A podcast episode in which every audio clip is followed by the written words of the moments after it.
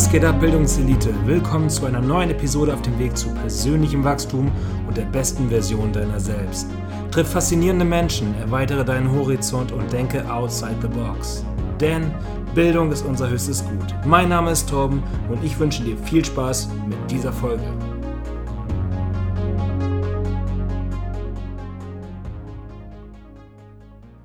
Willkommen zurück, Bildungselite, zu einem neuen Podcast. Heute habe ich einen unfassbar interessanten Gast, nämlich Coach Burak. Hallo, Coach. Hi, Torben. Guten Morgen. Grüß und dich. liebe Grüße aus Dubai. Ja, da kommen wir auf jeden Fall später noch drauf zurück, warum du jetzt in Dubai weilst. Ähm, ganz kurz nochmal, warum ich dich unbedingt im Podcast haben wollte.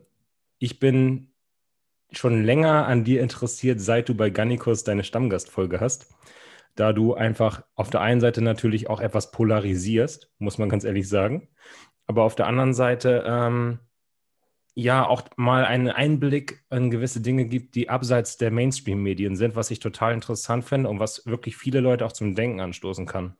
Und genau deswegen mhm. wollte ich dich heute unbedingt dabei haben. Darf ich das erste Mal einen Podcast mit einer Gegenfrage anfangen? Voll gern. Und zwar, wieso denkst du, dass ich polarisiere? Ähm, ist es so, dass ich, dass ich so rüberkomme, als, ich, als ob ich gerne einfach gegen den Strom schwimme? Was denkst du?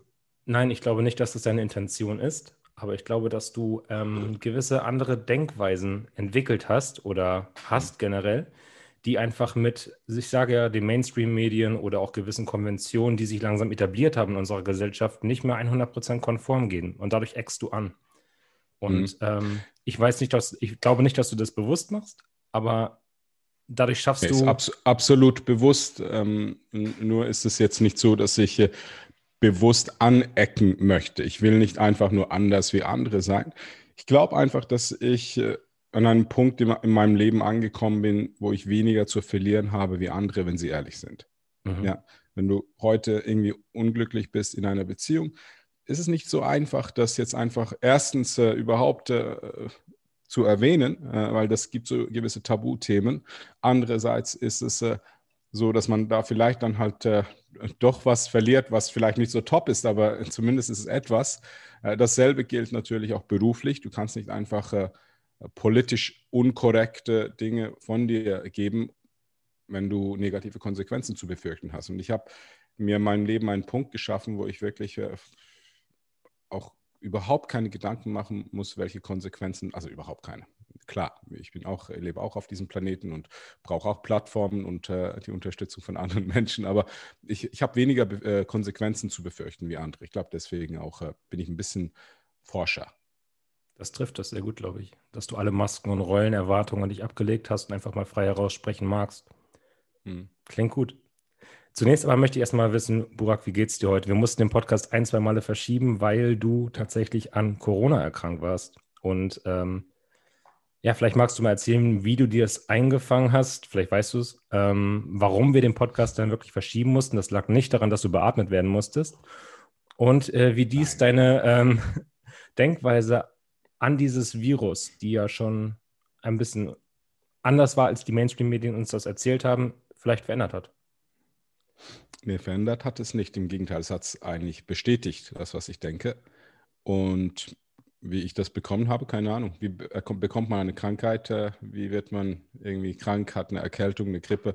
Das Immunsystem äh, war überfordert. Ja, und mhm. ich glaube, das hat mit damit zu tun, dass hier jetzt hier in Dubai, Dubai ein ganz äh, anderes Klima herrscht und ich auch nicht so daran gewöhnt bin, meine Körpertemperatur zu regulieren. Das ist einmal ist es eiskalt wegen den Klimaanlagen, dann ist es 35 Grad heiß an der Sonne äh, und dann bist du ständig unterwegs. Du hast nicht so deinen Rhythmus und das kennen wir alle aus dem Urlaub. Da werden wir, die meisten werden ja auch äh, im Urlaub krank.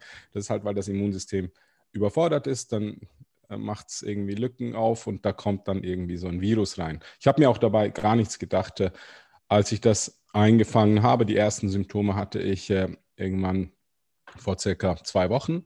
Äh, da war ich mit Freunden äh, golfen, so abschlagen und ich habe gemerkt, so ein bisschen Äh, mir war ein bisschen kalt, ein bisschen Halsschmerzen, nichts Nennenswertes, aber ich wusste einfach, hm, okay, jetzt könnte sich was einschleichen. An dem Abend bin ich auch äh, nach Hause, bin ins Bett, war kein Problem. Am nächsten Tag war ich mit Freunden an einem Beachclub. Wir haben trainiert, waren an der Sonne und den ganzen Tag draußen. Und dann habe ich schon ein bisschen gemerkt, oh, jetzt bekomme ich Fieber ähm, habe erhöhte Körpertemperatur in dem Sinne gemerkt, dass, dass ich äh, wirklich un unterkühlt war die ganze Zeit. Mhm. Und dann bin ich nach Hause in mein Hotelzimmer, habe dann ein heißes Bad genommen äh, und während dem Baden hatte ich noch, eine kurze kleine äh, paranoide Attacke. Und zwar äh, dachte ich mir, was jetzt, wenn das tatsächlich Covid ist und das ist ja eine Lungenkrankheit und wenn die Atmung aussetzt, das Ganze eskaliert. Äh, das geht schon in, in den Kopf, weil man über Monate indoktriniert wurde, dass das ach so gefährlich ist. Also wenn ich nicht wüsste, dass es Covid gibt, wäre das eine Erkältung ohne irgendwelche negativen Gedanken gewesen. Ich hätte einfach nur gedacht, ja, ich bin krank, scheiße. Ne? Uh, anyway, ich war da äh, in, in, der Badewanne, hatte so diese Gedanken. Danach habe ich mir aber gesagt, in, in zwei, drei Minuten, hey, gibt es irgendwelche Symptome, die du nicht kennst, aus der Vergangenheit? Musste ich beneinen. Äh, ist äh, äh, es war alles bekannt. Ich war auch schon krank, auch schon kranker. Also ich, die zweite Frage war, geht es mir schlechter wie sonst? Nein, ging es auch nicht.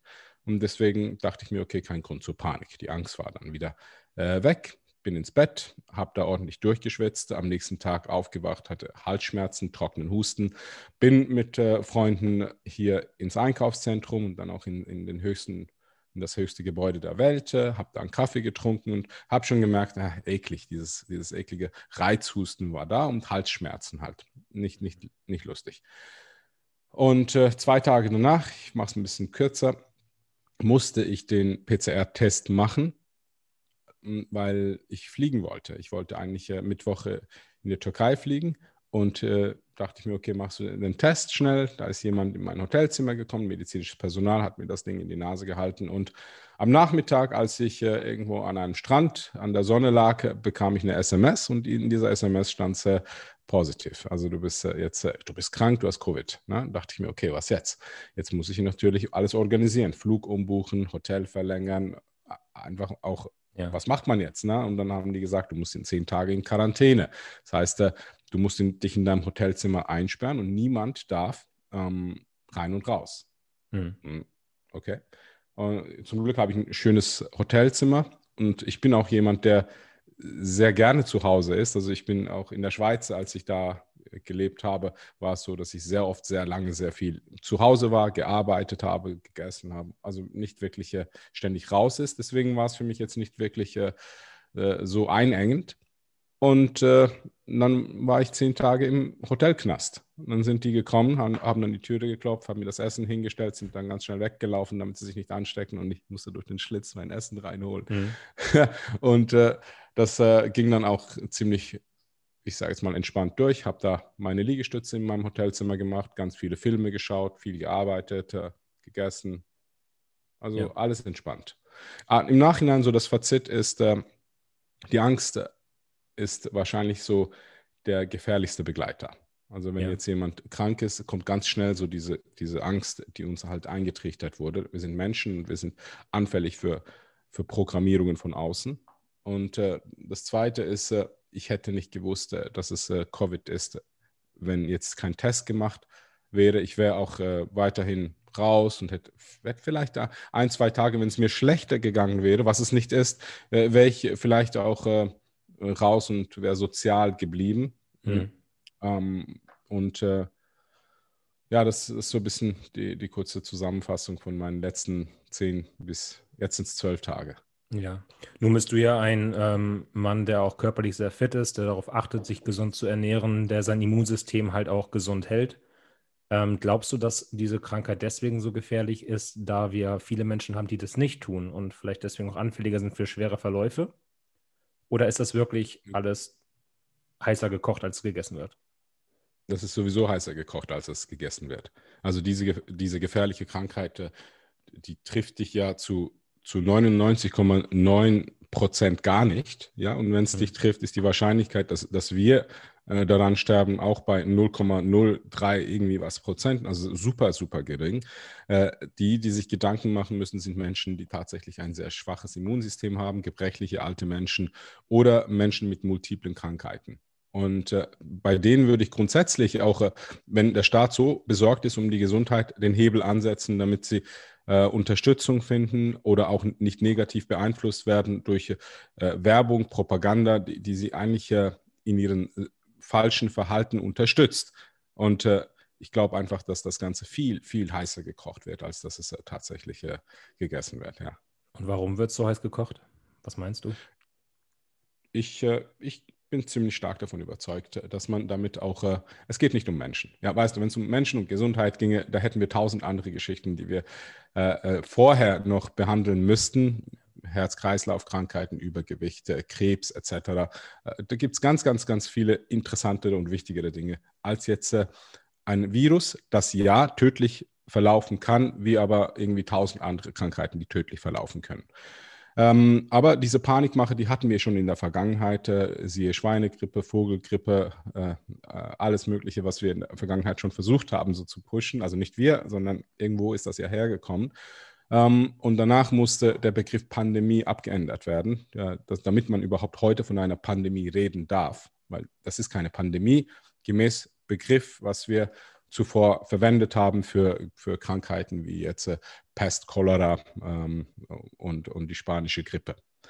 Und jetzt ist es so, dass das Ganze ähm, hauptsächlich politisch instrumentalisiert wird, damit Machtverhältnisse wieder verteilt werden oder, oder zumindest langfristig wieder ähm, gesichert sind. Man muss, muss schauen, jetzt äh, die Wirtschaft ist seit äh, gut einem Jahr lahmgelegt, Deutschland, mhm. Schweiz, Österreich. Und äh, das sind äh, klar Hilfen, die kommen, finanzielle Hilfen. Das ist Geld, das aus dem Nichts gedruckt wird, was aber mit Realwert, mit, mit tatsächlicher Leistung abgearbeitet werden muss. Das ist, sind Generationen, die dafür unter Umständen ähm, aufkommen müssen. Das ist nicht so, dass das einfach so, ja, vergesst das, ihr müsst das nicht zurückzahlen. Nein, nein, das muss zurückbezahlt werden. Das sind die, die Steuerzahler, die dafür her, hinhalten müssen. Und äh, das, sie machen sich halt in dem Sinne, sie verpflichten sich für diese Schuld, für die sie eigentlich nichts können. Andererseits ist es so, dass Geld in einem System äh, vergleichbar ist mit, mit Energie. Das geht nicht einfach flöten, das geht nicht verloren, es, es, es ist nicht einfach weg, es verteilt sich. Es ist eine Umverteilung, die stattfindet. Also alle Kleinen, die kein Geld machen können, bei denen ist es so, dass äh, das halt nicht bei denen ausgegeben wird, sondern irgendwo anders. Okay, der Barbershop, der kriegt seine Kunden nicht. Der Kunde schneidet sich vielleicht selber die Haare, indem dass er eine Maschine kauft oder, oder äh, jetzt ist es so, dass er, dass ihm langweilig ist, er immer Zeit hat, auf Zalando Bestellungen macht, auf Amazon Bestellungen macht und so weiter. Es verteilt sich um. Es ist nicht so, dass das irgendwie jetzt weg ist. Und in dem Sinne ist es so, dass äh, heute ganz viele Unternehmen am wirklich an der Existenzgrenze sind, so langsam sich Gedanken machen, ob sie überhaupt überleben können. Also schon einige in der Schweiz ist das äh, schlimm. Und wenn in der Schweiz das Ganze schon schlimm ist, dann ist es in Deutschland eigentlich noch schlimmer. Ich kenne es von eigenen Kunden und Bekannten, die Unternehmer sind. Also wenn da plötzlich äh, seit acht Monaten die Miete verlangt, der Betrieb nicht aufrechterhalten werden kann, dann äh, kocht das ganz, ganz heftig. Und äh, ja, bei denen ist es jetzt halt so, dass äh, so diese, diese, wenn die zumachen, muss jetzt halt der Kundenstrom irgendwo anders hin. Gleichzeitig ist es so, dass schlechte Zeiten gute Zeiten sind für Politiker, weil sie jetzt mit Angst auch äh, Maßnahmen treffen können, die uns schützen. Du siehst, ich mache immer wieder die Fingerzeichen, ja. sarkastisch. Also jetzt, jetzt ist es so, dass äh, im Grunde genommen wir wieder mit neuen Regeln ausgestattet werden. Social Distancing, Maske, Maske über Maske und, und, und, und. Alles unsinnige Dinge, bei denen jeder, der ein bisschen Zeit aufwendet und das Ganze zu verstehen versucht, irgendwann mal an den Punkt kommt, wo er sagt, das macht keinen Sinn. Also das, das ist, lässt sich logisch nicht erklären. Es baut alles auf Emotionen auf, alles auf Angst auf. Und äh, wir sind jetzt eine Gesellschaft, die von der Angst gesteuert wird. Absolut irrational. Also äh, wir, wir sind einfach an dem Punkt, wo wir sagen, ja, Hauptsache, es hört auf. Mhm. Was hört auf? Ja, es, ne? die Maßnahmen. Ja? Es ist nicht so, dass die Menschen davon reden, Hauptsache, es hört auf, dass, dass Menschen auf der Straße umkippen. Ja? Das, was wir hören, sind ständige irgendwelche Geschichten, Zahlen. Ja, also Inzidenzzahl, äh, die eigentlich sehr perfide ist, so ausgerichtet ist, dass man aus einer, aus der kleinsten Zahl was Gefährliches machen kann. Ja, das kannst du hochbauschen und sagen, von 100.000 Menschen so und so viel Inzidenz und jetzt kannst du so 50, so eine Zahl rausspucken, die unterm Strich dann plötzlich sehr, sich sehr hoch anhört. Aber wenn du jetzt sagst, hey, heute haben sich schon wieder 99,99 Prozent der Menschen nicht äh, positiv getestet oder testen lassen, also sprich, äh, diese Infizierten sind ja keine Kranken, das sind teilweise sind das solche Menschen, die keine Symptome haben oder geringe Symptome haben. Mhm. Also ja. ich, ich glaube, es ist Covid gibt Ich bin nicht der, der Leugner, der Covid verleugnet. Also ich finde aber, wir müssen ein bisschen Verantwortung übernehmen und aufhören, einfach der Autorität so viel Vertrauen und Glauben zu schenken. Wo kann das also nur, weil, Was ist deine große Angst? wenn, wenn wir unser, unser Vertrauen weitergeben, kann das missbraucht werden.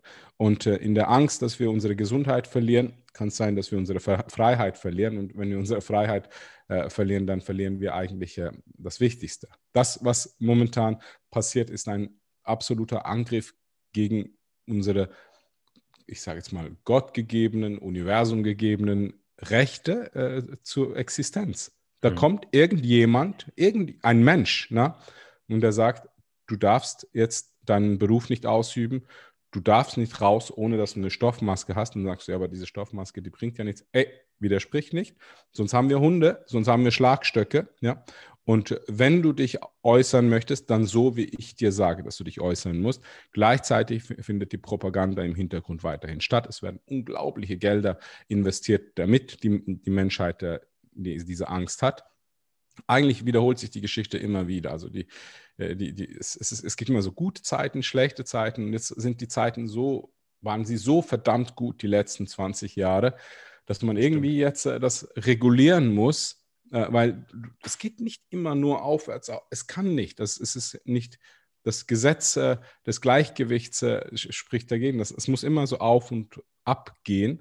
Und wir hatten den Luxus, dass wir als Europäer die letzten drei Jahre die Pole Position genießen durften. Und jetzt kommen aber andere Länder, die wollen auch den Wohlstand und bei denen gibt es viel mehr Potenzial. Also die haben mehr Bauland, die haben billigere Arbeitskräfte, die haben den Hunger nach Aufschwung und die wollen genau das, was wir haben, wollen sie auch. Und jetzt ist es so, dass wir irgendwie mithalten müssen, äh, können müssen. Und das wird sehr, sehr schwer, wenn wir nicht irgendwie wieder einen Aufbau hinbekommen. Und aufbauen kannst du nur dann, wenn du zuerst mal Potenzial hast. Entweder weil du einfach nicht so weit bist, dann hast du Potenzial, oder weil es kaputt geht und dann kannst du wieder aufbauen. Das machen die Staaten also seit Jahrzehnten immer wieder quersubventionierte Kriege, wo sie dann sagen, okay, jetzt bauen wir auf, aber finanziell profitiert natürlich auch das, äh, das Land. Ja. Das war jetzt viel. Ja, ich wollte auch gar nicht so tief da reindriften, aber ähm, ich lasse dich da gerne einfach mal flowen. Ähm, du bist jetzt ja nach Dubai ausgewandert, hast du gesagt.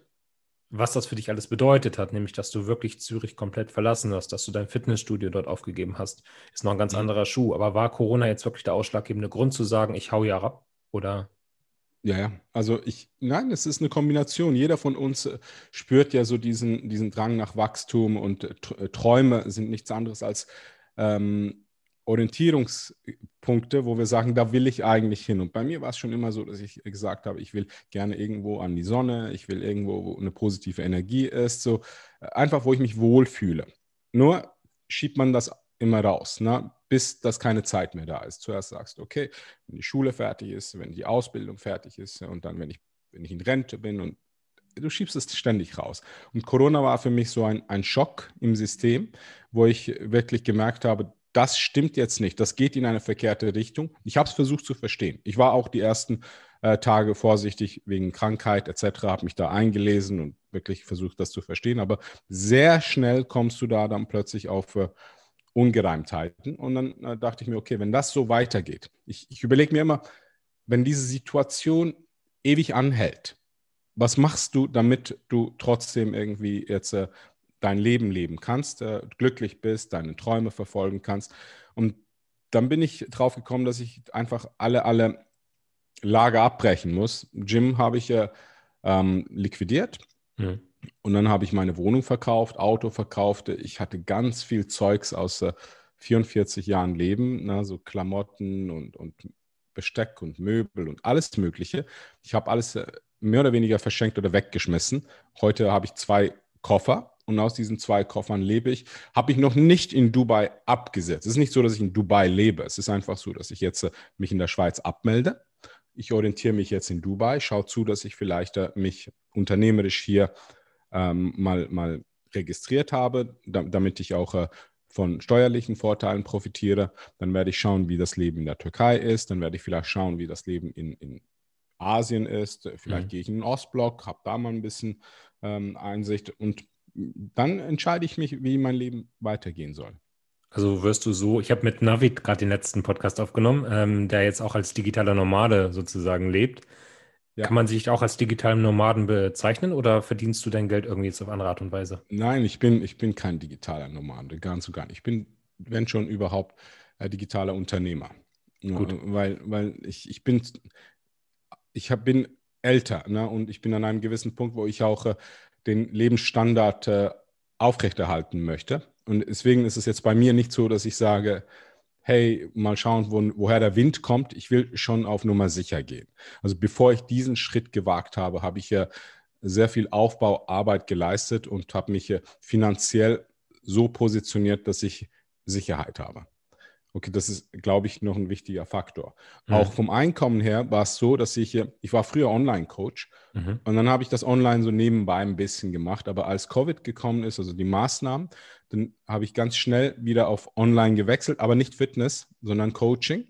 Äh, und ich war schon länger dabei. Ich hatte, ich hatte mich umorientiert von zwölf Jahren Frauencoaching dann plötzlich auf exklusiven Männercoaching. Und dann habe ich dann angefangen, das zu pushen, habe mir Mentoren geholt, zwei Stück, die mich unterstützt haben, wie ich das Ganze aufbaue. Innerhalb sechs Monaten hatte ich dann auch einen guten Umsatz. Und äh, dann war ich an einem Ort, wo ich wirklich innere Ruhe hatte. Ich hatte genügend finanzielle Reserven, Einkommen, was ich weiterhin generieren kann und äh, keine Anker, die mich jetzt in der Schweiz äh, gehalten haben, wie jetzt das Geschäft oder die Wohnung und, und die Dinge, die ich besessen habe. Mhm. Aber aktuell hast du gerade drei Projekte, an denen du finanziell dran bist, richtig? Ja, ja. Das sind, kannst du das einmal für die Zuschauer und Zuhörer erläutern? Also das, was ich mein Geld mit verdiene, ist äh, mein, mein Coaching äh, von Männern. Ich habe ein 1 zu 1 Coaching. Es geht ein bisschen um Programmierung. Ich bin Programmierer, ich bin Männerprogrammierer. Ich versuche ihnen das Ganze so, äh, die, das Leben etwas äh, klarer zu machen, indem dass wir uns zuerst mal orientieren und schauen, wo stehen wir, wie geht es uns äh, und wo wollen wir überhaupt hin. Dann gibt es Strategien in verschiedenen Lebensbereichen wie Fitness, Finanzen, Frauen, Familie, Freunde und äh, dann schauen wir, okay, wie können wir so, wenn das ein Rad ist, die einzelnen Speichen hochbringen. Das ist eine Heldenreise in jedem Gebiet, dass man sagt, okay, da bin ich wirklich jetzt noch ganz weit unten. Das ist so der Sklave. Beim anderen ist es so, dass du schon weit im, am Kämpfen bist. Das ist der Kämpfer. Woanders bist du richtig gut. Das ist also der Ritter. Und wenn du ganz weit oben bist, das ist gut mit den richtigen Werten, dann bist du König. Also mhm. wir versuchen in, in allen Lebensbereichen uns äh, Richtung König zu entwickeln. Äh, das, äh, das ist mein 1 zu 1 Coaching. Wir bauen jetzt erstes Projekt, das Gruppencoaching an, was sich auch jeder leisten kann. Äh, darüber können wir gerne ein bisschen reden. Machen wir Dann habe ich meine Ersatztherapie, Hormonersatztherapie in der Schweiz, dass ich am Aufbauen bin seit mittlerweile, würde sogar behaupten, fast zwei Jahren. Also ich, seit ich das Video gemacht habe, bin ich eigentlich ständig dran aber da sind wir auch verdammt weit. Und äh, das letzte Projekt ist meine App. Ich äh, bin ich bin Fitnessmensch. Äh, ich, da ist meine Expertise, da sind meine jahrzehntelange Erfahrungen. Und ich habe eine App kreiert für Männer über 40, äh, weil die total anders trainieren müssen, total anders denken müssen, wie jetzt ein 20-Jähriger, der reinhauen kann und äh, seine Verletzungen auch in drei Tagen wieder auskuriert, im besten Fall. Bei älteren Menschen ist die Zielsetzung anders, der Körper funktioniert anders und wir müssen das Ganze ein bisschen wirklich auch schonender angehen. Wir müssen, wir müssen unseren Körper, unseren Tempel ein bisschen pflegen unterwegs, damit wir es lange genießen und gut aussehen. Genau. Also die App ist das dritte. Ja, du hast ja auch, glaube ich, diese Herangehensweise, dass man irgendwie bis 35 oder so weiter irgendwie in der Schaffensphase ist, versuchen soll, irgendwie möglichst viel für sein Leben, ja, die Grundlagen zu schaffen. Und du bist ja. jetzt gerade in der Genussphase, wie du es, glaube ich, nennst, oder? Also es gibt so der Human Doing und Human Being. Genau. Ja, das ist, äh, an, anfangs ist es so, wie alt bist du? Ich bin 30 geworden. Okay, schau. Du hast jetzt, äh, bist du in der, in der, du hast Elan, du bist motiviert, du willst arbeiten. Du, will, du spürst doch diese Energie, was aus deinem Leben zu machen. Und das ist ganz, ganz gut. Das hat seinen Sinn. Und, und äh, das ist die Phase, wo man sagt, okay, meistens so nach dem Teenager ist der Mann nicht wirklich viel wert. Also wir kommen nicht äh, als Gewinner auf die Welt. Wir, wir haben die Bürde der Performance, mhm. Leistung. Wir müssen zuerst was aus uns machen. Sei es körperlich, okay, das fällt uns vielleicht ein bisschen einfacher, weil das Feedback schneller ist, wenn die Muskeln im Spiegel ersichtlich sind, dann motiviert uns das wieder ins Gym zu gehen. Dann äh, auch von den Skills, von den Fähigkeiten, äh, finanziell, vom Umfeld ist es so, dass wir die Bürde der Leistung haben und Männer sich sehr attraktiv machen können, biologisch gesehen, nachdem sie sich zu Gewinnern entwickeln. Und dann, also wenn diese Energie dann in der zweiten Lebenshälfte wirst du nicht mehr so viel Energie haben. Das, das geht runter. Das mhm. hat seinen Sinn, weil das Leben sagt, ich habe dir das gegeben. Was hast du draus gemacht? Ja, nichts. Pech gehabt. Ja? ja. Der Grund, wieso, dass du, wenn du jung bist, so viel Energie hast, äh, auch entsprechend, äh, entsprechend auch der Körper mitmacht äh, und Fehlschläge einfacher irgendwie zurückstecken kannst. Das ist halt, weil das Leben so sein muss.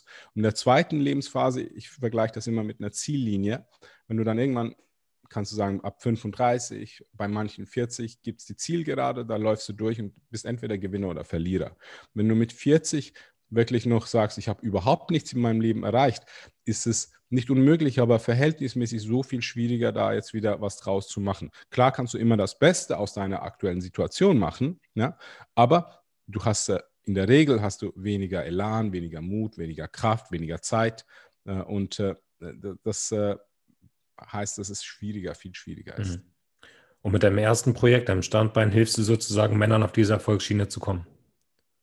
Äh, das ist das 1 zu 1 Coaching ist, äh, äh, das ist im Grunde genommen ist der, der Trick ähnlich wie beim Fitness, was ich angewendet habe und wieso, dass ich sehr erfolgreich wurde bei Wettkampfathletinnen.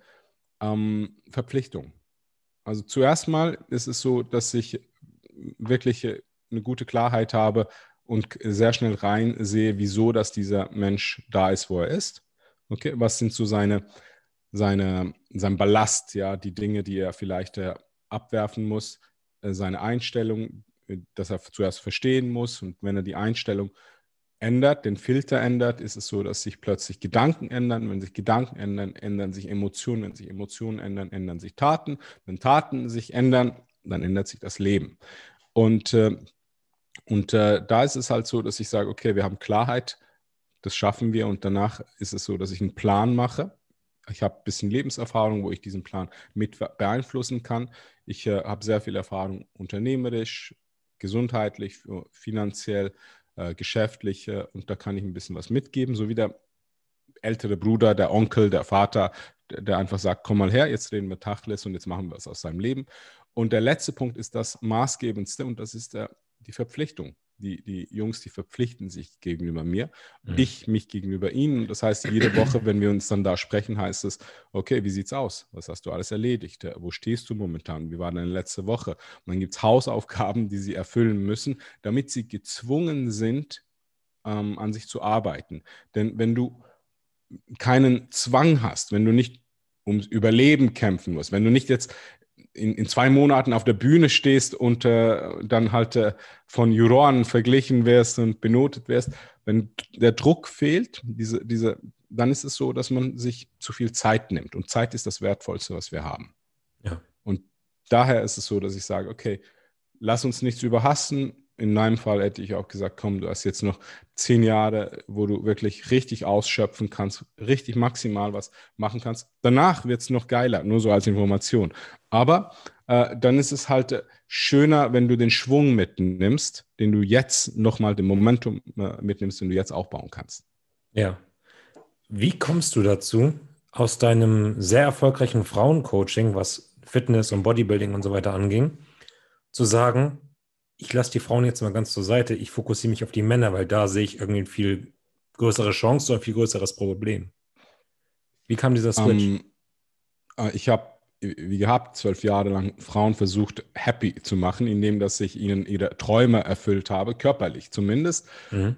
Und hat sehr gut geklappt. Ich habe da wirklich äh, einiges erreicht. Äh, und im Nachhinein habe ich aber festgestellt, dass tatsächlich 99 Prozent dieser Frauen danach nicht glücklicher waren, auch wenn sie Weltmeisterin wurden, nationale Meisterschaften gewonnen haben, äh, Hunderttausende von Followern auf Instagram hatten.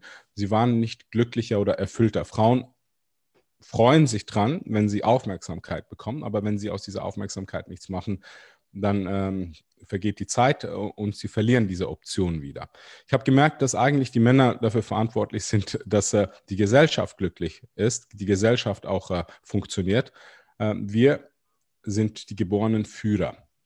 Wir, unser Leben ist nicht ganz so viel wert. Ne? Das ist, ist halt, äh, ähm, wenn du so vergleichst mit Frauen, Frauen erzeugen Leben. Wir, wir können da überall ein bisschen was, äh, sag jetzt mal, Spermien sind billig, Eier sind teuer und deswegen ist es so, dass die, Männer tatsächlich äh, wirklich gute Männer sehr rar sind und diese guten Männer sind super gefragt und das sind die Follower, die, die sorry, die Leader, die wir super gerne auch in unserem Leben haben. Ähm, dann habe ich gemerkt, dass äh, Männer orientierungslos sind. Wir haben letztendlich gute, ich würde sagen, sechs bis sieben Dekaden fast schon Indoktrinierung über politische Indoktrinierung äh, in unserer Männlichkeit, dass wir halt äh, irgendwie das richtige Leben ist, äh, dass wenn man, wenn man das feminine Denken ähm, priorisiert. Die Art und Weise, wie Frauen denken, handeln, äh, ist, ist das, das Richtige. Das wird uns äh, seit Dekaden weitergegeben. Es ist nicht so, dass äh, Du hörst das vielleicht immer noch, ja, Männer verdienen so viel und Sexismus und dies, das. Man könnte meinen, jeder von uns läuft mit der dicken Zigarre und kneift der Frau, der an einem vorbeiläuft, an den Hintern und macht lustige Witze und dann lachen wir. man könnte meinen, wir sind so diese, diese Patriarchen. Dieses Bild versucht man zwanghaft aufrecht zu erhalten. Tatsache ist, dass seit Jahrzehnten äh, es, es keine maskulinen Vorbilder gibt die werden runtergewirtschaftet. Früher gab es noch irgendwie so dieses Ar archetypische, weißt du, Arnold Schwarzenegger Sylvester Stallone und so weiter. Das, das gab es noch vor äh, rund 30 Jahren. Heute ne, ist das aber so, dass das Ganze unglaublich ins Feminine gerückt ist, das Maskuline toxisch ist und Männer einfach nur orientierungslos sind. Und wenn Menschen ihre Natur verlieren, dann ist es so, dass sie im Grunde genommen gar nicht äh, glücklich werden können, wenn sie nicht wissen, was ihre Bestimmung ist. Wenn du, wenn du ein Hammer bist, aber keine Ahnung hast, dass du ein Hammer bist, dann kann ich dich jetzt äh, dazu motivieren, dass du jetzt Briefbeschwerer bist. Ja, ist auch okay, aber das ist nicht deine Bestimmung. Wenn du Nägel in die Wand schlägst, dann geht's, gehst du auf, ja. Und das ist bei Männern auch so, wenn wir unsere Natur kennen, wissen, wie wir eigentlich funktionieren, wissen, wieso, dass wir so funktionieren, wird alles viel einfacher. Sonst ist es so, dass wir einfach so wie so ein Blatt im Wind äh, rumgeweht werden und äh, äh, dann überall sich Probleme ergeben, weil wir das Richtige tun wollen, aber unser, unser Betriebssystem das Falsche vorgibt und wir falsch handeln. Beziehungen funktionieren nicht. Schau mal, Männer sind Arbeiter, äh, die unglücklich sind in ihren Berufen, sich von einem anderen Mann was sagen lassen, der auch unglücklich ist in seinem Job. Das ist so krank. Wir sind sowas in, in einem in einem Hamsterrad, äh, dass, dass wir eigentlich gar nicht checken, was da passiert. Menschen sind nicht da, um jetzt einfach nur drauf loszurennen, uns zu vergleichen. Jetzt geht es ums Überleben und Rechnungen bezahlen und jetzt muss ich im Statuswettbewerb äh, gewinnen und boah, der hat eine teurere Jacke als ich, also muss ich die bessere, das neuere kaufen. Wir, wir sind nicht dafür auf diesem Planeten. Wir müssen verstehen, wieso, dass wir diese, diese Verhaltensweisen haben aber überall, wo wir dann auch Widerstände spüren, wo wir sagen, das macht mich nicht glücklich, dann ist das ja nichts anderes als das Leben, das dir zeigt, hey, da musst du was ändern. Kalibriere. Und wenn du dich kalibrierst, ist es so, dass alles viel, viel einfacher geht. Was ist denn die Natur des Mannes deiner Meinung nach in der heutigen Gesellschaft? Was ist Maskulinität ist, noch? Also ich scheiße auf die Gesellschaft, weil die Natur ist, ist wichtig. das heißt, die Biologie, die über Millionen Jahre uns zu dem gemacht sind, was wir sind. Das kommt nicht darauf an, was die, die Gesellschaft sagt, wie sich jemand fühlt, das ist egal. Okay? Es geht um unsere Biologie, unsere Natur. Äh, und äh, in der Natur ist der, der Mann halt äh, der Beschützer und der Versorger. Wir werden glücklich, wenn wir unser Potenzial ausschöpfen. Und wenn wir unser Potenzial nicht ausschöpfen, dann, dann fehlt uns was. Dann werden wir unglücklich. Dann, dann versuchen wir das irgendwie anders zu kompensieren, indem dass wir Videospiele äh, gamen, indem dass wir den ganzen Tag auf Porno, äh, Pornos äh, schauen. Dann wird das irgendwie quersubventioniert, aber das ist eine Ersatzbefriedigung, was dich nachher noch in ein tieferes Loch fallen lässt. Die Aufgabe, die Bürde von jedem Mann ist es, dass er was aus sich macht. Also das ist sein Potenzial, nicht im Vergleich mit anderen Männern, ja, äh, aber sein Potenzial ausschöpft und dann sich zu einem guten Mann entwickelt. Das heißt, am Anfang, das ist eben diese Heldenreise, Sklave, ja, äh, gut, die einen haben ein bisschen bessere Ausgangslage wie die anderen. Das Leben ist nicht fair, es ist so, wie es ist. Okay, wir fangen an als Sklaven. Dann eignest du dir Fähigkeiten an im Krieg. Du wirst Krieger. Krieg ist nicht lustig. Du, es gibt Rückschläge, Verluste äh, und, und Ängste, Schmerzen. Das ist der Krieg. Das ist das in den 20ern, in den 30ern, die die Männer durchmachen müssen. Aber dann, aufgrund dieser Erfahrungen, hast du Fähigkeiten. Du bist ein fähiger Mann. Du bist in deiner Kraft. Das ist der Ritter. Das ist der Mann, der letztendlich auch ein, ich sag mal, ein wertvoller ist. Der ist jetzt je, jemand, der, der vielleicht auch äh, von anderen Männern äh, Ansehen genießt, andere Frauen wollen mit dem zusammen sein. Aber das ist tricky, gefährlich, weil wenn die Werte nicht stimmen, kann diese Macht auch negativ genutzt werden, indem dass ich sage, hey, ich habe jetzt die Fähigkeiten, ich, ich habe die Macht, ich kann andere manipulieren, ich kann äh, irgendwie jetzt mich übervorteilen. Der letzte Schritt ist der König und das ist nichts anderes als der Ritter, der fähige Mann, der die richtigen Werte hat, Ethik und Moral. Wenn du jetzt einen Mann in der Gesellschaft hast, der richtig fähig ist und ethisch ist, dann brauchst du keine Politiker, die zu, dir sagen, was du zu tun hast. Die wollen ja die Gesellschaft schützen, die wollen das Beste für ihr Umfeld. Es ist nicht so, dass das eben so dieses toxische, der, der ist aggressiv und der will sich einfach mit allen Frauen paaren. Nein, Männer in ihrer Maskulinität sind, sind ruhig. Weibliche Männer sind laut, die sind aggressiv. Aber maskuline Männer sind eher sanft, weil sie wissen, äh, wenn es drauf ankommt, haben sie, äh, ich sage jetzt mal, die Fähigkeiten, stark zu sein. So ähnlich mhm. wie der Supersportwagen, der muss nicht die ganze Zeit rumrotzen und äh, zeigen, was er drauf hat.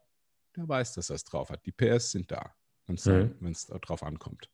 Jetzt hast du von Fähigkeiten und Werten gesprochen, die halt der Mann dann im seinen, Laufe seines Rittertums oder seines Königdaseins gewinnt. Kannst du mhm. mal zwei, drei Beispiele nennen für Fähigkeiten oder für Werte, die einen Mann ausmachen? Du hast jetzt diese Gelassenheit oder innere Ruhe schon angesprochen, aber vielleicht mhm. noch zwei, drei weitere?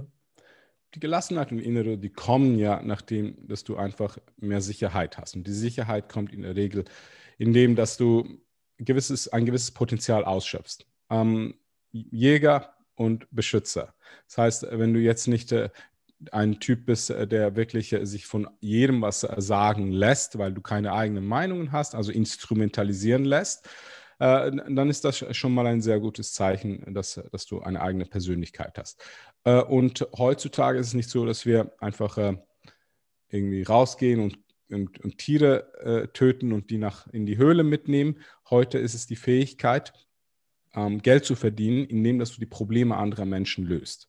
Also wenn du es schaffst, anderen Menschen zu helfen, dass sie ein besseres Leben haben, dann danken diese Menschen dir das, äh, indem dass sie sagen, schau mal, das ist meine Leistung, meine Zeit in Form von Geld, das gebe ich dir, weil du mir geholfen hast, mein Leben zu verbessern. Und diese Fähigkeit ähm, Geld zu verdienen, indem dass man halt ganz vielen Menschen oder ganz viele große Probleme lösen kann. Das ist äh, das, was äh, jeder Mensch, jeder Mann äh, auch an sich erarbeiten sollte, dass man an mhm. den Punkt kommt. Gut, jetzt sind wir aber in einer Zeit, und du hast gesagt, du scheißt auf die Gesellschaft, aber trotzdem bewegen wir uns ja an ihr, wo halt ähm, auch das Licht immer weiter auf die soziale Ungleichheit zwischen Mann und Frau gerichtet wird. Das heißt, die Frauen sind ja eigentlich gerade dabei, ähm, zum Beispiel was den, den Lohn angeht, das Lohnniveau angeht, ähm, irgendwo aufzuholen und auf ein gleiches Level zu kommen. Wie bewertest du das denn jetzt aus deiner Sicht? Okay, also ich scheiße nicht auf die Gesellschaft, ich scheiße darauf, was die Gesellschaft sagt. Also ich glaube nicht, ja. dass das easy. Äh, ähm, und äh, dass Frauen weniger verdienen, ist, äh, ist, stimmt so nicht. Wenn man es einfach nur so stehen lässt, dann ist es genau die Indoktrinierung, was vom Feminismus übertragen wurde und jetzt einfach alle nachreden. Besonders laut sind Menschen in der Opferrolle, die dann sagen, ja, das ist so. Woher weißt du das? Hast du geschaut, woher diese Zahlen kommen? Weißt du, dass man da einfach nur so äh, ich sage jetzt mal, so, so, ich sage jetzt mal 100 Frauen mit 100 Männern verglichen hat. Und dabei ist es so, dass diese 100 Männer mehr Vollzeit arbeiten. Bei den Frauen ist es mehr Teilzeit. Dann sind es die Berufe, die halt grundsätzlich mehr Einkommen generieren. Und bei Frauen ist es nicht selten so, dass sie eher die Berufe wählen, die, die sich besser anfühlen, sozialer sind, äh, Lehrerin, Pflegepersonal etc. Da gibt es halt nicht ganz so viel Geld zu verdienen. Sie haben genauso den Zugang äh, Richtung, sie können sich zu Ingenieuren äh, ent entwickeln, sie, sie, können Mathematiker sein, Programmierer etc. Können sie auch, ja, sie können Unternehmen bilden, äh, aber sie wollen das nicht, das ist freiwillig. Dann ist es so, dass äh, Frauen dann halt auch äh, eher, ähm, ich sage jetzt mal, Auszeit wählen, wenn es zum Beispiel Kinder gibt, äh, dann ist es so, dass sie ja eine Pause machen müssen. Tut mir leid, das ist halt äh, die Biologie. Äh, dann gibt es auch äh, diese, diese Lückenjahre, wo man halt mit in den Durchschnittslohn rechnen muss. Und wenn man alles berücksichtigt, ist es so, dass eigentlich Männer und Frauen gleich viel verdienen. Also du als Unternehmer schaust du wirklich, ist es wirklich so, dass du schaust, wer, ob jetzt äh, was für ein Geschlecht das sie hat oder wie dass sie, was für Fähigkeiten das sie hat. Hm. Kann ich nicht sagen, ich bin Lehrer, aber ich würde okay. natürlich sagen, die Fähigkeiten. Ich, also letztendlich ist es so, dass wenn es nach Fähigkeiten geht, dann ist es ja so, dass jeder Unternehmer dann eine Frau einstellen würde, wenn die weniger verdient. Dann muss sie ja weniger bezahlen.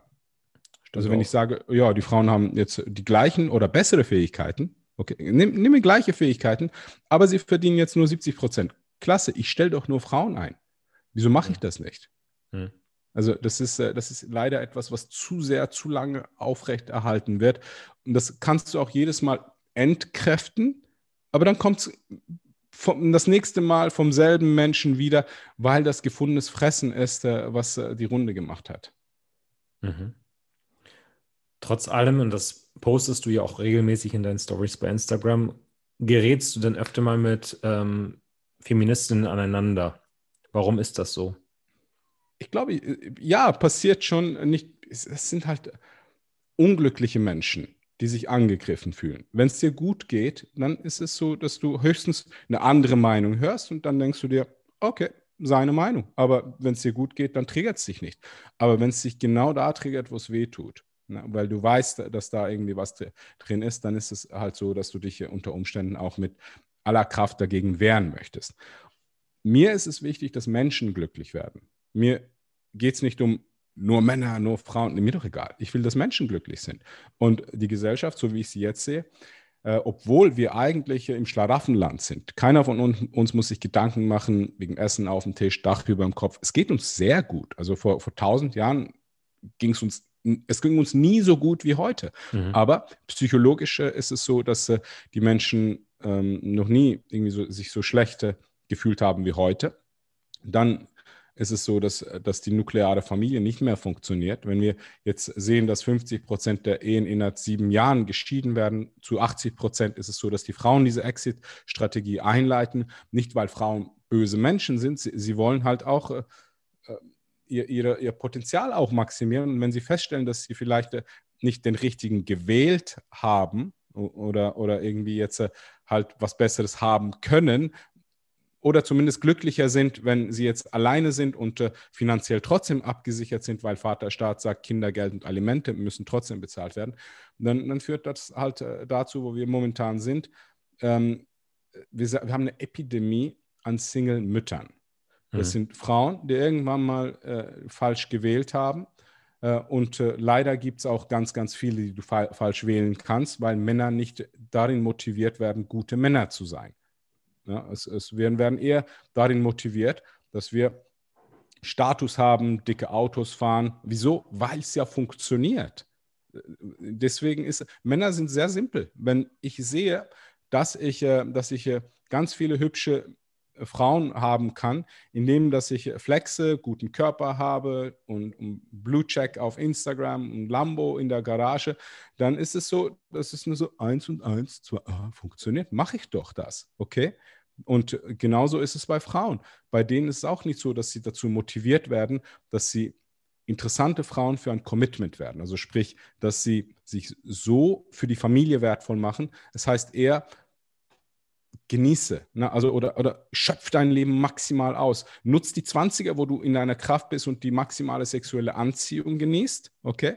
Äh, und mach dir da keine Gedanken, sei promiskuitiv. Also ich übertreibe jetzt ein bisschen, mhm. aber äh, so Nick, Nicki Minaj, Kim Kardashian etc., die zeigen, wie es geht. Die, die hauen Pornos raus, äh, sagen, ups, das ist was irgendwie rausgeschlittert und, äh, und, danach ist es so, dass ein Tabu gebrochen wird. Wir applaudieren diese Menschen trotzdem in den Himmel hoch und das sind die Vorbilder. Nur vergessen die Menschen, dass es Konsequenzen gibt ja, für alles, was man macht. Und bei Frauen ist es so, dass wenn sie jetzt nur auf dieser Schiene fahren und sich, ich sage jetzt mal, kurzfristig ausleben äh, und, und auf Bootspartys gehen, Ibiza feiern. Ich rede jetzt hier von denen, ja. die, es wirklich auch tun können. Ja, so diese, diese Achter, Neuner, Zehner Frauen. Äh, bei denen ist es nicht selten so, dass Social Media ein Mittel zum Zweck ist. Und da kommen jeden Tag irgendwie äh, teilweise 10, 100 Nachrichten rein und darunter auch mal eine, die sagt, hey, du gefällst mir, was machst du im Sommer? Ich lade dich ein, hier hast du ein Ticket, hier hast du, äh, musst dir gar keine Gedanken machen, komm einfach rüber. Ich sehe es hier in Dubai. Ist das, das ist the place to be, um zu sehen, wie die Welt bei, in diesen Kreisen tickt. Da gibt es genügend Männer, die Geld haben. Ja, die, die, die holen sich eine nach der anderen. Und das sind unsere, äh, unsere Influencerinnen, die ach so tollen Influencerinnen. Das sind genau die, die, wo du dann sagst, ja, wie, wie kann sie sich das leisten, dass sie regelmäßig jetzt in Dubai ist, in Miami Urlaub macht und dann irgendwie sonst. Glaub mir, die müssen kein Geld in die Hand nehmen. Klar, sie sagen, sind sie Influencer, verdienen aber kein Geld damit. Äh, das ist, äh, das ist moderne Prostitution. Ich, ich werte das nicht. Es ist einfach so, kann man machen, easy. Aber es hat Konsequenzen. Und wenn du, wenn du das in deiner Vergangenheit hast, dann kannst du das nicht wieder so feministische äh, auch äh, Wille ist, dass man sagt, die sexuelle Vergangenheit einer Frau sollte nicht zählen, äh, doesn't matter. Nein, es zählt. Es zählt. Es, es macht dich teilweise beziehungsunfähig. Und dann entwickeln sich zu Frauen, die ihre, ihre Partyjahre entweder hatten oder nicht mal das wirklich ausgeschöpft haben, aber nicht an ihrer Beziehungsfähigkeit gearbeitet haben. Dann sind sie Mitte 30 haben ein Kind, äh, sind unattraktiv für andere Männer, äh, sind geschieden und haben sich auch nicht irgendwie optisch super toll halten können. Und wenn schon, du kannst nie mit einer äh, 22-Jährigen mithalten und wollen trotzdem den Supergewinner qualitativen Typen, den die 22-Jährige auch möchte. Und wenn nicht, dann kommen und sage, du hast keine gute Ausgangslage, dein sexueller Marktwert ist nicht der, derselbe. Männer sollten keine, keine Single-Mütter heiraten und nicht der, der, die, die, das ähm, Legacy. Vermächtnis, Vermächtnis von, mhm. anderen, von anderen Männern aufziehen, äh, dann triggert das unglaublich, weil ich genau da reintreffe, wo es stimmt, was ich sage, aber sie äh, keinen Ausweg mehr haben, weil diese Entscheidungen in der Vergangenheit schon bereits getroffen wurden. Mhm. Also im Umkehrschluss bedeutet es aber auch dadurch, dass du Männer coacht und zu Anführungsstrichen guten Männern machst, hilfst du ja sozusagen der gesamten Gesellschaft auch, ja. Da ähm, sozusagen die Frauen dann auch das bekommen, was sie eigentlich in einem Mann auch wirklich suchen. Ja, absolut. Ich, ich bin nicht so, der, hey, ich zeig dir, wie du Frauen flach legen, äh, nee, legen gut. kannst, Coach. Bin ich nicht. Äh, ich ich sage, hey, schau zu, dass du was aus dir machst. Das ist nicht lustig, aber danach zahlt sich's aus. Und ich, ich zeige beide Seiten, ja, also Pros und Kontras. Und wie du gesagt hast, dass wenn Männer an dem Punkt sind, wo sie wirklich wertvoll sind, Verantwortung übernehmen können und stark sind, wirklich nicht nur körperlich, sondern mental, emotional, starke Männer sind, dann haben wir eine starke Gesellschaft. Mhm. Jetzt hast du gesagt, dass du nicht nur das 1 zu 1 Coaching machst, sondern auch ein Gruppencoaching. Magst du einmal ganz kurz die Unterschiede erläutern, falls sich jetzt vielleicht der eine oder andere sagt, das klingt super interessant, was Coach Burak hier sagt, da würde ich gerne mal näher mehr erfahren. Weißt du, eins zu eins Coaching, das, äh, da geht viel Zeit rein und deswegen ist es so, dass sich das nicht jeder leisten kann. Die meisten, die zu mir kommen, sind Unternehmer, äh, die sich da ein Tausender pro Monat auch leisten können und wollen. Und bei denen kann ich dann wirklich so eins zu eins arbeiten. Und Gruppencoaching ist es äh, so, dass man sagt, okay, wir haben jetzt äh, eine größere Gruppe von Männern. Vorteil ist, dass, dass du in einer Gruppe auch ein bisschen mehr Druck hast. Also du kannst dich nicht einfach so, so hinter deinen Ausreden verstecken, wenn du weißt, dass alle anderen mithören. Äh, und äh, wir geben einfach auch, äh, das ist eine Ausbildung. Das ist wie, du bist Lehrer, ich bin Lehrer in dem Bereich, wo ich dann den, den Männern zeige, okay, schaut mal, ähm, da gibt es verschiedene Lebensbereiche und dann brechen wir das Ganze runter. Wir reden viel über, über Beziehungsdynamik, wir reden viel über Finanzen, viel über Gesundheit, viel über Einstellung und dann brechen wir das Ganze so runter, damit man ins Umsetzen kommen kann. Es gibt Hausaufgaben, die sie dann umsetzen müssen und wir, wir verfolgen sie und diese, diese Entwicklung, auch sei es jetzt finanzielle Entwicklung, Fähigkeiten, Beziehung, kann man eigentlich schauen, wo stehe ich heute? Wenn du heute mit 30 siehst, ah, finanziell bin ich noch Sklave. Okay, es gibt so Finanzstufen, wo du eigentlich sein solltest, wie du das hinbekommst. Äh, und äh, da spielt es äh, wirklich nicht großartig eine Rolle, ob du jetzt 10.000 pro Monat verdienst oder, oder 2.000 pro Monat verdienst. Du kannst, wenn du ein System hast, dann dich erfolgreich machen. Wenn du Systeme in allen Lebensbereichen hast, dann ist dein Wachstum eigentlich auch voraus geplant. Also du kannst gar nicht nicht Erfolg haben. Mhm, das heißt, dein Gruppencoaching spricht nicht nur halt jetzt irgendwie eine Wertentwicklung an, sondern auch ähm, finanzielles Wachstum, persönliches Wachstum, alle möglichen Bereiche des Mensch- und Mannseins. Richtig. Wir, wir, reden hier so einfachkeitshalber von den fünf Fs. Äh, Frauen, Fitness, Finanzen, Firma, Familie. Mhm. Zu Familien kann man Freunde mitnehmen. Also wie ist das äh, mit, mit in der Romantik, in der Beziehung, als, äh, als äh, ich sage jetzt mal, romantischer Partner oder Ehepartner. Äh, dann finanziell, was ist Geld, wie gehe ich damit um? Firma, das ist so meine, meine Fähigkeiten, meine Skills, wie kann ich jetzt äh, eben Probleme anderer lösen, die mir das letztendlich entgelten. Ähm, Familie und Freunde, auch da ist es wichtig zu wissen, wie man sich verhält, weil äh, das äh, letztendlich dein Umfeld ist und das Umfeld bestimmt auch, äh, wie das du letztendlich äh, auch vorwärts kommst in deinem Leben. Mhm. Gut, und wie kann man dich da kontaktieren oder ist das noch gar nicht? Ähm, das ist noch präsent? nicht draußen. Wir sind, okay. wir, sind, wir sind sehr, sehr aktiv dran, äh, viel zu tun, aber Mitte Jahr wird das. Äh, wird das äh, Jetzt zum Sommer sein. hin geht es dann los. Ja. ja. Und dann kann man dich dann einfach über Instagram oder deine Homepage oder so kontaktieren, wahrscheinlich. Genau. Alles genau. klar. Gut, dann noch ganz kurz ein Satz zu deinem dritten Standbein und das ist die THT-Klinik in der Schweiz, korrekt? Mhm. Richtig. Ähm, warum war es dir so wichtig, in der Hormonersatztherapie in Schweiz jetzt etwas zu etablieren? Also ich würde es ja gerne überall, aber es, ist nicht einfach, ähm, weil es ein latentes Problem ist äh, seit Generationen, also seit gut 1973 ist es so, dass der durchschnittliche Testosteronspiegel beim Mann um 60 Prozent gesunken ist. Warum ist das? das hat, äh, wahrscheinlich äh, zum einen ist es, äh, ich mache mal einen Quervergleich, hm. wenn Männer Kinder bekommen, dann sinkt der Testospiegel, weil Aufgabe erfüllt, kein Bedarf. Und wenn jetzt wir in den letzten Jahren, in den letzten 30 Jahren super tolle Zeiten hatten, dann ist es auch nicht so, dass du wirklich ein Kämpfer sein musst, oder? Dann ist es so, dass man sich anpasst an, an die Gesellschaft in dem Sinn oder an, an, die, an das Umfeld, an, an, an die Umwelt. Ähm, gleichzeitig kann ich mir vorstellen, dass äh, wir sehr ähm, starke gewissen Chemikalien ausgesetzt sind. Dann wiederum ist es äh, so, dass äh, wir fauler sind als äh, unsere vergangenen Generationen. Die mussten halt körperlich aktiver sein. Bei uns ist höchstens mal das Gym, wo, wo, wo, wir uns bewegen und einige wenige Berufe, bei denen Männer körperlich aktiv sein müssen. Die haben auch mehr Testo in dem Sinne. Mhm. Äh, ich glaube, das ist so eine Kombination. Es ist ein latentes Problem und unter diesem Problem leiden ganz viele Männer, ohne es zu wissen. Äh, sie haben keinen Antrieb, ihre Sexualität äh, lässt nach. Äh, dann ist es so, dass äh, sie auch ihre Körperkomposition negativ äh, beeinflussen, also sprich, sie, sie verlieren Muskeln, äh, bauen Körperfett auf. und, und haben auch ständig so ein bisschen diesen Nebel im Kopf. Das ist so ähnlich wie so eine Schilddrüsenunterfunktion. Also du, du bist einfach nicht ganz bei dir. Also es hört sich dramatisch an, es sind aber so latente kleine Sachen, wo man sagen kann, ja, ich bin ja halt nicht mehr 20 und das ist alles okay.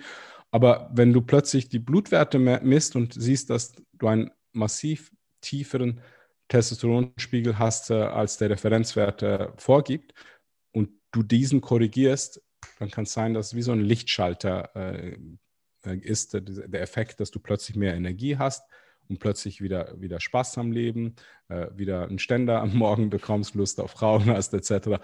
Also das, äh, es ist jetzt nicht so, dass wir die Ursache in dem Sinne lösen können, weil wir wissen nicht genau, was die Ursache ist. Aber zumindest können wir währenddem, dass wir auch ähm, die Ursache versuchen zu lösen, äh, kurzfristig oder, oder langfristig, je nachdem, auch äh, das Problem ähm, da beheben, wo es ge genau stattfindet, die Symptome auch da beheben, wo es stattfindet, indem dass wir den Hormonhaushalt regulieren. Genau. Und wen das jetzt noch mehr interessiert, ähm, du hast da, glaube ich, auch eine YouTube-Reihe zugemacht, weil du selber auch eine TRT ähm, gefahren hast, richtig? Oder fährst? Immer noch. Das ja. ist seit 2009. Ich war, glaube ich, einer der ersten im deutschsprachigen Raum, die das überhaupt erwähnt haben. Und äh, damals äh, mit, dem, mit der Nebenwirkung, dass ich äh, nach diesem Video aus dem Bodybuilding-Verband rausgeschmissen wurde. Ich war äh, nationaler und internationaler Juror äh, mhm. und Athlet. Äh, und dann hieß es, du redest über Stoff im Bodybuilding. dann war ich raus. Ja, und deswegen habe ich auch eine dickere. Ja, aber genau solche Sachen geben dir eine dickere Haut. Also von ja. wegen, ganz am Anfang hatten wir es ja, wieso, dass ich ein bisschen mutiger bin wie andere ich, ich habe schon ganz viel ähm, Gegenwind bekommen und weiß, es ist nicht so schlimm. Gut. Ja, du hast gesagt, du hast eine Stunde und die Stunde mal fast ausgereizt. Deswegen möchte ich jetzt zum Schluss auch dir nochmal ähm, die Möglichkeit geben, den Leuten nochmal zu sagen, wo sie dich jetzt wirklich finden können. Wenn sie sagen, hey, mich interessiert die App, mich interessiert dein Mentoring oder mich interessiert tatsächlich auch die TRT in Zürich oder generell, äh, du bist einfach ein inspirierender Mensch, ich möchte dich gerne weiter verfolgen. Wie können Leute dir folgen oder auf dich zukommen? Ja, ich muss, ich muss sogar dafür ich, äh, auf äh, mein Instagram und zwar, ich will meinen Namen. Also, das sind zwei, zwei Also auf Instagram könnt ihr am meisten mitbekommen. Das heißt, entweder auf Coach Burak, schenkt mir ein Follow und äh, da könnt ihr das äh, mitverfolgen, wie weit ich bin mit den einzelnen Prozessen. Oder auf äh, Alpha Man Coaching ähm, äh, Mentoring. Das ist äh, Alpha Man Underline Mentoring auch äh, auf Instagram. Äh, dort ist es so, dass wir jeden Tag ähm, so, so eine Quote, eine Zitate raushauen, wo wir uns aber richtig Gedanken drum machen und auch beschreiben, wieso das so ist. Es ist sehr lehrreich. Äh, und behaltet das mal im Auge. Äh, und äh, wenn ihr dann tatsächlich auch Interesse habt, im Moment bin ich ausgelastet mit meinem 1 zu 1 Coaching, aber wenn du es wirklich ernst meinst, kannst du mich gerne kontaktieren. Äh, aber wie gehabt, frag dich zuerst, okay, was kann ich liefern, was kann, was kann ich ihm geben, bevor dass du das Nehmen ähm, priorisierst. Das ist nämlich so, dass wenn man viele Follower hat, äh, haben viele die, eine, die Einstellung, dass äh, ich da bin für sie, bin ich auch, aber ich kann nicht den ganzen Tag da sein und äh, Fragen beantworten. Da kommen dann Testresultate, Fragen zu Beziehungen, Fragen zu, zu Sport, Fragen zu Hormonen und sage, hey Coach, wie siehst du das? ich kann das nicht. Und tut mir leid, die werden meistens auch äh, nicht beantwortet. Mhm. Alles klar. Gut, die werde ich auf jeden Fall auch in den Show Notes verlinken, beziehungsweise in der ähm, Beschreibung zum Podcast. Dann mhm. ähm, danke ich dir viel, vielmals für deine Zeit. Es war wie immer einfach wirklich schön, mit dir zu sprechen oder dir auch einfach zuzuhören. Und ich wünsche dir für deine kommenden Tage, Wochen, Monate und deine Reise alles, alles Gute. Herzlichen Dank und Herzlichen freue mich, Dank. dass du im Call warst. Warte noch drei Gerne. Sekunden, ich beende die Aufnahme jetzt und danke euch auch fürs Zuhören und ähm, wie immer liked, abonniert und folgt dem Ganzen. Gebt Coach Burak auf jeden Fall auch ein Follow auf Instagram und ähm, ja, seid gespannt auf die nächste Folge. Vielen Dank, macht's gut.